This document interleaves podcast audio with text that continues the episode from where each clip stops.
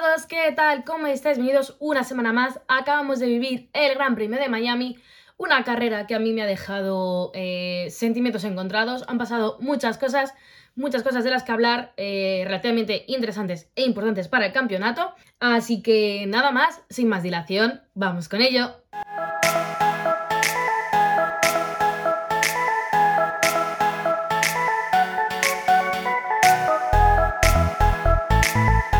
Bueno, eh, para empezar, como siempre, comentemos un poquito de los libres. Eh, sensaciones que a mí me ha dado es que, bueno, Ferrari seguía ahí, pero poco a poco eh, Red Bull con sus mejoras se ha ido acercando mucho a los de Maranello y no hay más que ver, bueno, los resultados del fin de semana. unas primeras vueltas en las que hubo bastantes salidas de pista, bastantes toquecitos con el muro, con la zona de la recta más larga de todo el circuito accidente de Carlos Sainz en los entrenamientos libres 2, problemas de fiabilidad para Max Verstappen también durante la jornada del viernes, el sábado ya parece que estaba todo solucionado y bueno, también hubo en la jornada del sábado un accidente de Esteban Ocon que le privó de hacer la clasificación el sábado por la, bueno, para, por la noche para España, pero bueno, en la jornada de clasificación del sábado por la tarde. Ya en cuanto a la clasificación, bueno, una clasificación un poco como todas, normalita. Lo que sí se vio también fue una mejora por parte de Mercedes, que ya poco a poco van escalando puestos en la posición, sobre todo Luis Hamilton, que en la carrera de Imola eh, la tuvo bastante mm,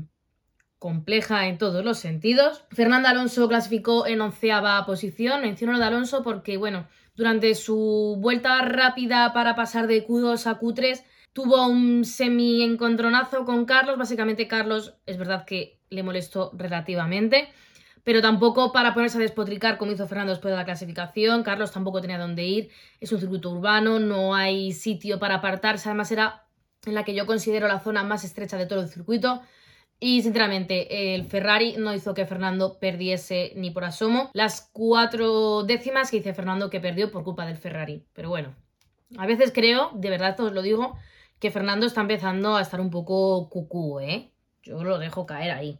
Eh, primera línea entera para Ferrari, creo que no lo conseguían desde México de 2019. Charles Leclerc consiguió la pole, Carlos Sainz fue segundo, seguido de los dos Red Bull y con Luis Hamilton en creo que sexta posición, bastante bien, Valtteri Bottas quinto. Bottas me está gustando mucho este año en Alfa Romeo, todo hay que decirlo también. Creo que la no presión de Mercedes, el no tener que estar ahí luchando al final con el siete veces campeón del mundo, eh, creo que ha relajado mucho al piloto finlandés, que yo ya os lo he dicho muchas veces. A mí Botas en Williams me gustaba muchísimo y creo que la presión de Mercedes y el estar luchando contra Hamilton eh, no, no creo que no es sano para ningún piloto. O sea, es como ser compañero de Verstappen en sus mejores momentos. Pérez es verdad que lo está llevando bien, pero porque yo creo que Pérez está concienciado de que ha ido a Red Bull más como segundo piloto que para ganar el Mundial. Entonces pero es verdad que compartir equipo con Verstappen, o sea, que se lo digan a Albon o a Gasly, compartir equipo con Hamilton, que se lo digan a Rosberg o a Bottas, compartir equipo con Fernando, son pilotos difíciles porque al final son muy buenos, destacan sobre el resto, jolín, puede ser muy duro estar con ellos. Yéndonos ya a la carrera del domingo, eh, los primeros problemas empezaron en el garaje de Aston Martin y es que los dos pilotos tuvieron que salir desde el pit lane. Según comentaron, fue un problema, no sé si fue del combustible, de los motores que no arrancaban bien, el flujo de combustible no llegaba, algo por el estilo. Y bueno, finalmente tanto Vettel como Stroll tuvieron que salir desde el pit lane, mal comienzo de carrera para los del equipo de Stroll. Bueno, prácticamente todos los pilotos salieron con neumáticos medios, menos, menos eh, los de atrás o algunos fuera de posición, como puede ser George Russell, que estaba también, creo que décimo segundo salieron con el neumático duro pues para intentar hacer la estrategia contraria y ganar posición. Recordemos además eh, que en teoría, según los datos de Pirelli, esta carrera iba a ser a dos paradas, decían que era lo más rápido, pero bueno, realmente a una parada también se podía hacer porque los neumáticos aguantaban, ya era eh, cosa y decisión de cada equipo y de cada piloto para ver qué les funcionaba mejor. Yéndonos ya a la salida, una salida sorprendentemente para mí eh, bastante, bastante limpia, hubo es verdad que algún toquecito, por ejemplo Fernando Alonso consiguió escalar hasta la séptima posición. Y entre medias tuvo ahí un toquecillo con Hamilton que salió un poquito bastante mal. Pero bueno, luego pudo remontar posiciones. Pero vamos, este toquecito tampoco nada trascendente.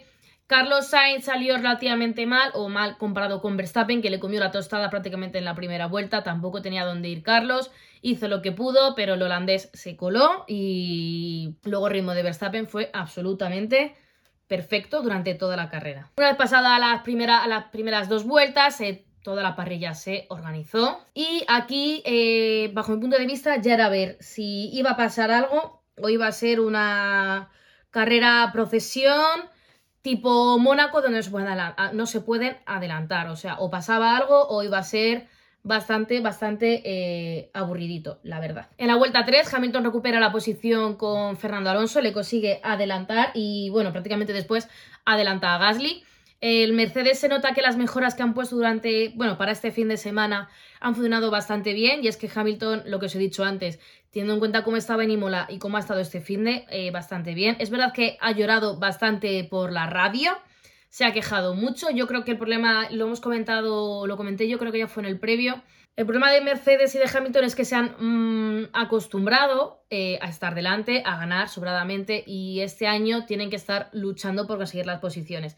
Entonces yo creo que, aunque es verdad que han hecho muy buena carrera, no están donde han estado ni donde les gustaría estar. Entonces creo que eso eh, lo están notando y bueno, solamente les queda trabajar en ello. Viendo esos adelantamientos de Hamilton se empieza a ver que bueno, que realmente es un circuito en el que se puede adelantar. Es verdad que el DRS no se ha notado tanto, no ha sido tan necesario. Es verdad que con esta aerodinámica se intenta que sea unas carreras más independientes del DRS, que no haga tanta falta el DRS para adelantar. Y bueno, en esta carrera creo que lo que llevamos de año se ha notado que el DRS no ha funcionado igual de bien que, por ejemplo, el año pasado. En la vuelta 7 abandona Zou con Solfa Romeo, aseguran desde el equipo que fueron unos problemas técnicos. No he encontrado alguna, ninguna razón más de peso para el abandono del piloto chino. Y en la vuelta 8 hay una radio por parte de Red Bull para Max Verstappen diciéndole que los neumáticos de Leclerc parece que estaban empezando a ir mal. De hecho, aseguran que tiene daños en la goma delantera derecha. Creo que ese es el momento que coge Verstappen para intentar adelantar a Charles Leclerc. De hecho, en la vuelta siguiente prácticamente se pega y consigue adelantarle. Un adelantamiento bastante limpio, bastante bueno por parte de Verstappen. Tampoco Leclerc le pone mucho impedimento, todo se ha dicho. Hay una mini luchita ahí muy emparejaditos, pero finalmente, pues eso, el de Red Bull pasa y eh, en cuatro vueltas estaba ya bastante lejos. O sea, creo que Red Bull también ha añadido mejoras. Empezó bastante bien Ferrari la temporada comparado con los de. Mm, con los de Red Bull pero eh, Red Bull parece que ya ha desarrollado, ha metido mejoras y están aguando un poquito la fiesta a Ferrari. De hecho, si esto sigue así, eh, me empieza a oler al segundo, al segundo título de Verstappen, sinceramente, y os lo digo ya, verdad que llevamos eh, cinco carreras, pero empieza a oler un poquito.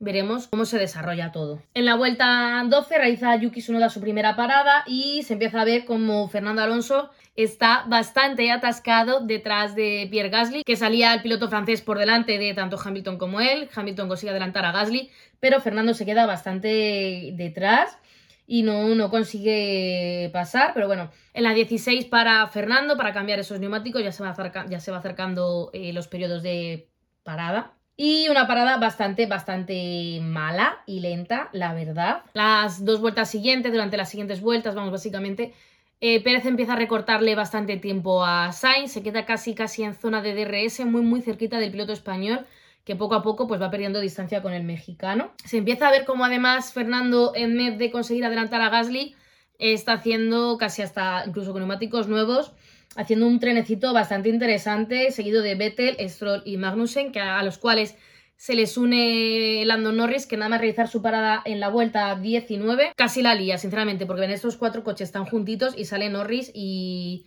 no se dieron casi de milagro.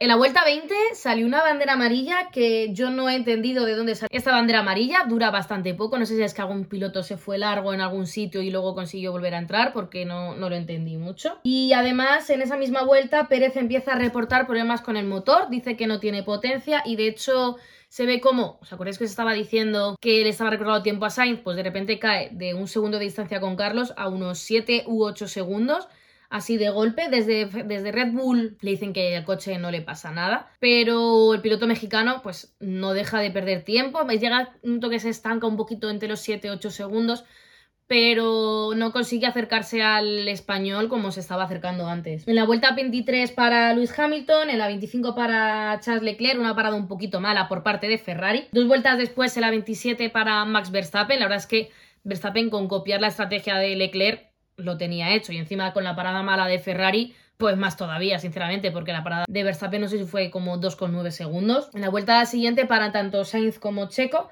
Aquí Checo es capaz de recortarle unos segundos a Carlos por el mero hecho de que la parada de Ferrari otra vez fue malísima. De hecho, la parada de Carlos fue de 5,4 segundos por la de 3,1 con Pérez. Es decir, le recorta solo en la parada eh, 2,3 segundos. Sinceramente, Ferrari muy mal este fin de semana con respecto a las paradas porque las dos fueron bastante malas. En la vuelta 31 Vettel adelanta a Magnussen y yo aquí ya empiezo a pensar. Eh, la carrera se me está haciendo larga, se me está haciendo densa, se me está haciendo lenta, porque además es un circuito que no es muy largo, o sea, ya os dije en el previo que eran 5,4 kilómetros, no es de los más largos, pero es súper, súper lento. O sea, tener en cuenta que la vuelta rápida que se la llevó Max Verstappen fue de un tiempo de 1.31.3. Eh, han un 31.3, 32, depende de, bueno, del ritmo de carrera. Para ser un, un circuito de 1, o sea, de uno, ¿no? De 5,4 kilómetros es una vuelta bastante lenta, es un circuito muy lento. Tener en cuenta que, por ejemplo, eh, Spa, que es un circuito de 7 kilómetros, la vuelta es como 1,40 o algo así. Entonces, eh, jolín, son 10 segundos por un circuito que es bastante más largo. Mm, yo aquí empecé a pensar un poco, sinceramente.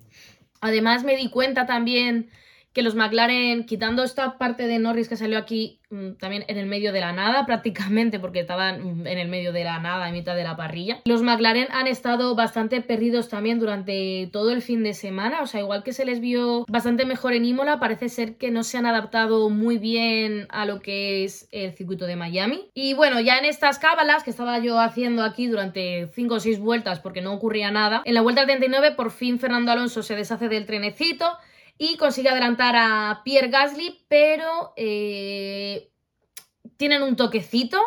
De hecho, Fernando, o consigue adelantar a Gasly, se dan un toquecito. Creo que esto además estropea el coche de, de Gasly, Mm, tener esto en cuenta, ¿vale? Y finalmente le meten a Fernando 5 segundos de penalización por este toque con Gasly. Fer yo creo que pensaba que la culpa era de Gasly porque en la radio dijo algo en plan, eh, en el último momento ha decidido cerrar, tal, no sé qué, así como riéndose un poco. 5 segundos de acción para Fernando. Y en la vuelta 41, eh, Pierre Gasly tiene un accidente con Lando Norris, prácticamente se le lleva puesto. Como os he dicho, creo que Gasly llevaba el coche tocado del accidente con, bueno, del accidente, sí, del toque con Fernando porque em, empieza como a, irse por fuera, que el coche no le giraba nada, y al volver de la pista iba a pasar Lando Norris y se, entre, entre uno y el otro la casa sin barrer. Se lo comen, sinceramente. Se tiene un accidente de la leche, el coche de Norris queda bastante, bastante roto. Vamos, de hecho, finalmente sale un Virtual Safety Car porque tienen que quitar ese coche de ahí en medio. Aquí, muy listo, George Russell era el único piloto que todavía no había realizado su primera parada y de hecho, eh, un par de vueltas antes había comentado por la radio, vamos a esperar para parar a ver si saliese un virtual safety car o un safety car. Y justamente sale, o sea, Russell leyó la carrera a la perfección. Iba además muy cerquita de Hamilton, de hecho estaba como arriba, estaba como creo que el sexto, junto que estaban como Botas, Russell y Hamilton muy juntitos. Y nada, pues eso, para, pone un neumático medio, sale muy, muy, bueno, sale muy cerquita, sale detrás de Hamilton prácticamente, porque como está en el safety car, pues sale pegado a su compañero de equipo. Y bueno, sale al final un safety car, porque mm, con el virtual no les iba a dar tiempo a quitar todo el coche, y va a haber además gente en la pista trabajando para quitar ese coche. Y además también aprovecha Checo Pérez a, hacer su segunda parada, eh, pone un neumático medio y yo aquí creo que paran alguno más también a montar un blando porque al final quedaban muy poquitas vueltas para el final, pero bueno, las más mm, importantes son estas. Yo aquí empiezo a temer un poco por los Ferrari porque al final tanto Leclerc como Carlos iban con un neumático duro usado. Checo pone un neumático nuevo y medio. Sale detrás de Carlos, evidentemente. O sea, no, gana ni pierde posición. Pero eh, dije, jolín, a ver el ritmo que tiene Checo, que como le vaya bien, igual puede colocarse segundos a pasar a los dos Ferrari directamente. La vuelta 47 se vaya el safety car y en la resalida eh, muy bien por parte de los dos Red Bull y muy mal por parte de los dos Ferrari. De hecho, Carlos hasta hubo súper a puntito de perder la posición con Pérez, que finalmente, bueno, consiguió defenderle, pero difícil venía ahora a defenderle con ese neumático nuevo y más blando que llevaba, y más rápido, evidentemente, que llevaba el piloto mexicano. En la vuelta 50, Valtteri Bottas, que iba por delante de los dos Mercedes, tiene un error, la verdad es que muy tonto, casi se choca con el muro, y le pasan tanto Russell como Hamilton, y empieza la lucha por eh, los, los cuatro de arriba. Eh, Verstappen y Leclerc y Carlos y Pérez. La de Verstappen y Leclerc, eh, spoiler, se queda como está. Es verdad que Leclerc se acerca, pero no llega a tener ese ritmo como Verstappen para conseguir eh, meterle el coche y adelantarle.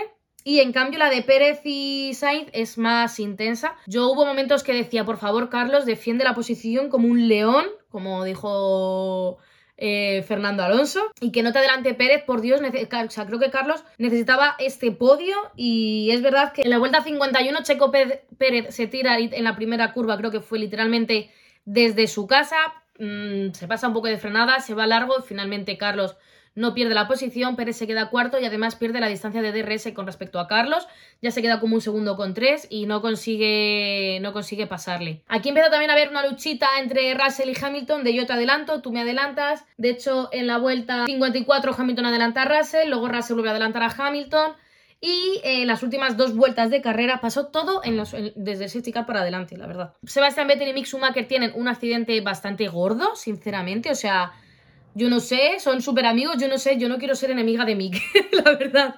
Se tuvo un accidente bastante chungo, que bueno, mm, no abandonó ninguno de los dos, pero Vettel tuvo un buen viaje, a Mick se le rompió el alerón, tuvo que pasar por boxes y finalmente los dos que estaban en posición de puntos, yo dije, jolín, qué bien que Mick va a puntuar, eh, yo creo que le gafé. Porque fue decir eso de repente ver cómo hacían la clasificación para abajo y la repetición del accidente. Pobrecitos los dos, la verdad me, apetecía ver a Mick consiguiendo sus primeros puntos en la Fórmula 1, pero bueno, todo llega. Y nada, pues finalmente, eh, como os he dicho, Max Verstappen se lleva la carrera. Eh, de cinco carreras, eh, las tres que ha acabado, ya sabéis que lleva dos abandonos, las tres que ha acabado, las tres que ha ganado. O sea, ojito con este Red Bull que como he dicho antes, parece que le está comiendo la tostada al Ferrari. Leclerc y Sainz finalmente acaban segundo y tercero. Para mí lo que pintaba como un buen fin de semana para Ferrari, para hacer un doblete y tal, nada. O sea, no sé de dónde sacó Verstappen el ritmo, no sé de dónde ha sacado Red Bull las mejoras, pero ojo, o sea, porque al final lo que he dicho, se está poniendo un mundial que como esto siga así, Verstappen siga con este ritmo, es verdad que tiene dos abandonos, pero se está poniendo mundial de cara de Verstappen, sinceramente. Es verdad que estaba diciendo que le estaban haciendo la cama a Leclerc, pero como Verstappen siga este ritmo, o sea, no va a haber quien le, no va a haber quien le pueda, sinceramente. Entre estas vueltas finales, Fernando Alonso también intentó adelantar no sé a qué piloto, pero ganó, se ve que ganó ventaja por fuera y a los 5 segundos que tenía de penalización por el toque con Gasly se le añadieron otros 5 eh, segundos, es decir, en total 10 segundos de penalización y Fernando que había acabado, había cruzado la meta, creo que octava posición, eh, finalmente acabó eh, un décimo. Con respecto a los puntos, han cambiado muchas cosas y hay que verlo. Bueno, han cambiado no, pero están próximas a cambiar. Charles Leclerc sigue líder del mundial con 104 puntos y segundo sigue Max Verstappen con 85. Es verdad que todavía son 19 puntos de ventaja, pero Leclerc y Ferrari no se pueden dormir en los laureles porque ojo el Red Bull que está ahí. Tercera, posición para Checo Pérez con 66 puntos. George Russell cuarto con 59. Eh, Carlos Sainz quinto con 53. Sexto está Hamilton con 36 puntos. Séptimo Norris con 35. Valtteri Bottas es octavo con 30. Esteban con noveno con 24. Y Kevin Magnus encierra el top 10 con 15 puntos. Fernando Alonso solamente es decimosexto con dos puntitos. Y ojo, eh, cosa también importante, eh, de las cinco carreras que llevamos, el único piloto en terminar todas las carreras en el top 5 es George Russell. Así que chapó por Russell, que está haciendo una primera temporada con Mercedes muy, muy buena. Está por delante de Hamilton y está haciéndolo muchísimo mejor que el siete veces campeón del mundo. Así que ojito con Russell, que como se despiste alguien, acaba tercero en el mundial. ¿eh? En cuanto a los constructores, Ferrari sigue líder con 157 puntos y Red Bull segunda con 151. Solo 6 puntitos de ventaja Ferrari con respecto a Red Bull. Ojo, cuidado, que ya lo vengo diciendo. Mercedes tercera posición con 95 puntos. McLaren es cuarto con 46, Alfa Romeo quinto con 31, Alpine es la sexta posición con 26, eh, Alfa Tauri es séptimo con 16, Haas eh, octavo con 15 puntos, Aston Martin noveno con 6 y Williams décimos con 3 puntitos. Me estoy alegrando también de que Haas esté ahí, que tenga ya 15 puntos, porque teniendo en cuenta la mala temporada que han tenido el año pasado, eh, pobrecitos. 15 puntos que además los ha conseguido todos Kevin Magnussen. Yo os he dicho que Mick Schumacher, si no hubiese sido paciente con Vettel, hubiera conseguido sus primeros puntos en la Fórmula 1, pero como he dicho antes, todo llegará. Y bueno, con respecto a la carrera, eh, esto es todo por hoy. Recordad que el siguiente Gran Premio es el Gran Premio de España, Gran Premio de casa. Tengo muchísimas ganas de estar la semana que viene en Barcelona. Espero veros algunos por allí. Eh, quiero además hacer un poco de, eh, llamarlo, programación especial de cara al Gran Premio de España. No os voy a desvelar nada, pero tengo cositas en mente que espero que de verdad las veáis y os gusten. Además estoy súper contenta porque hoy me ha llegado la notificación de que ya sois 100 seguidores aquí, 100 suscriptores. Os puede parecer una tontería, os puede parecer súper poquito, pero a mí es algo que me hace bastante ilusión porque, jolín, es verdad que, bueno, comencé con el canal en 2017, creo que fue, pero bueno, lo dejé un poco abandonado en 2018. Y desde el año pasado, en 2021, hemos estado aquí subiendo para todas las carreras cosas, creando contenido aquí en redes sociales. Y no sé, estoy como súper contenta de todo esto que estoy creando. Ya sabéis, redes sociales, si no me seguís, en todas partes ponéis Stinson F1 y estoy en TikTok, en Instagram, en Twitter eh, y ya está. Creo que no sé en más sitios. Y nada más, lo dicho, esto es todo por hoy y nos vemos en el próximo vídeo. ¡Chao!